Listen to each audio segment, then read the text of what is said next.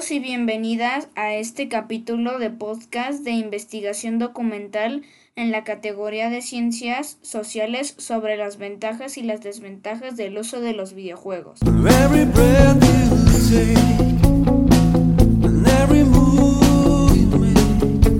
Mi nombre es Juan Pablo Robledo Ledesma y formo parte del programa Pauta Adopte un Talento de la ciudad de Querétaro, año 2. Damos inicio respondiendo a las siguientes preguntas. ¿Qué sucede con el cerebro al jugar un videojuego y cómo es que los videojuegos ayudan a cambiar la estructura cognitiva y neuronal del cerebro?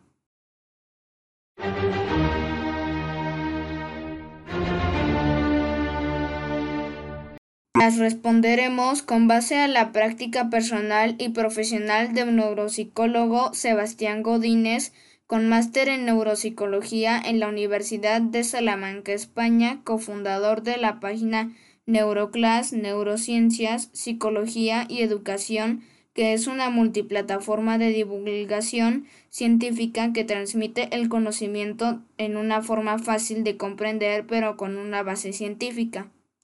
Lo primero que debemos conocer es que el uso de videojuegos funciona como una actividad de enriquecimiento que dependiendo del tipo de videojuego te puede ayudar a mejorar la espacialidad, funciones ejecutivas, atención, memoria y aportar a la reserva cognitiva.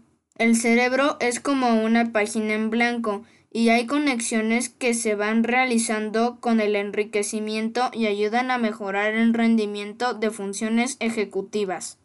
Funciones ejecutivas son funciones cognitivas que se usan para resolver un problema complejo. Son como un director de orquesta que permite que se toque una sinfonía. Las funciones cognitivas abarcan la memoria de trabajo para manipular información, la velocidad de procesamiento que aumenta según los niveles de exigencia, la fluidez verbal, el control atencional, la planificación, que es la estrategia que permite anticipar escenarios y problemas, la toma de decisiones, la flexibilidad cognitiva que se utiliza para adaptarse al cambio y la atención alternante para recibir varios estímulos al mismo tiempo. En estudios de resonancias magnéticas se ha observado que al jugar videojuegos se activan áreas corticales frontales, y si éstas se estimulan se logran mejores rendimientos porque se desarrollan la atención y la memoria. El uso de videojuegos aporta también a la reserva cognitiva, que es un conjunto de habilidades para toda la vida y al estar aportando permite la creación de nuevas redes neuronales. Algunos videojuegos ayudan a mejorar la espacialidad y también contribuyen al aprendizaje, porque se aprende de mejor manera cuando hay emoción positiva. Otros usos prácticos para fines educativos pueden ser las aplicaciones de aprendizaje que incluyen motivación y que presentan un requerimiento progresivo en donde va aumentando el nivel de exigencia pero de forma divertida. También te pueden permitir el aprendizaje de otros idiomas, facilitar la retroalimentación, ya que en los videojuegos es inmediata y ayudar a la socialización en personas tímidas al permitirles participar en juegos con multijugadores. Todo esto sucede en nuestro cerebro cuando jugamos videojuegos aunque no nos demos cuenta y para efectos de este estudio las consideraré como ventajas. Pero es importante saber que los videojuegos no deben ser la única herramienta que se utilice para estimular al cerebro. Se debe considerar el tiempo de exposición permitido en la pantalla, el cual varía dependiendo de la edad de cada persona, porque el excederse en la exposición se puede tener consecuencias negativas. Hay diferentes y muy variados tipos de videojuegos. Para que un terapeuta los pueda utilizar, lo primero que debe verificar es qué función cognitiva está buscando activar.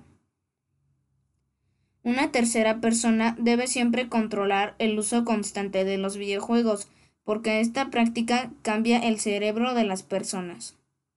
A continuación hablaremos de las desventajas. El incremento en el uso de los videojuegos también ha aumentado el número de casos en consultas médicas por adicción. Sobre todo con los juegos de multijugador online. El riesgo con este tipo de videojuegos es que tienen mayor potencial adictivo, porque existe la posibilidad de jugar en casa con un acceso fácil las 24 horas del día, encadenado en partidas con personas de diferentes partes del mundo, con las respectivas diferencias de horarios en cada lugar. Pueden fomentar el aislamiento social provocar la disminución de la comunicación con la familia. Sedentarismo. Riesgo a desarrollar adicciones, sobre todo porque el sistema de recompensa es inmediato y en el cerebro se activan circuitos de recompensa que dan placer. Y con esta mención de las desventajas llegamos al final. Gracias por ser partícipe de este podcast. Te invito a ver el video sobre mi proyecto de investigación. Ahí podrás encontrar más información sobre este interesante tema. Te invitamos a ser parte del siguiente capítulo. Hasta la próxima.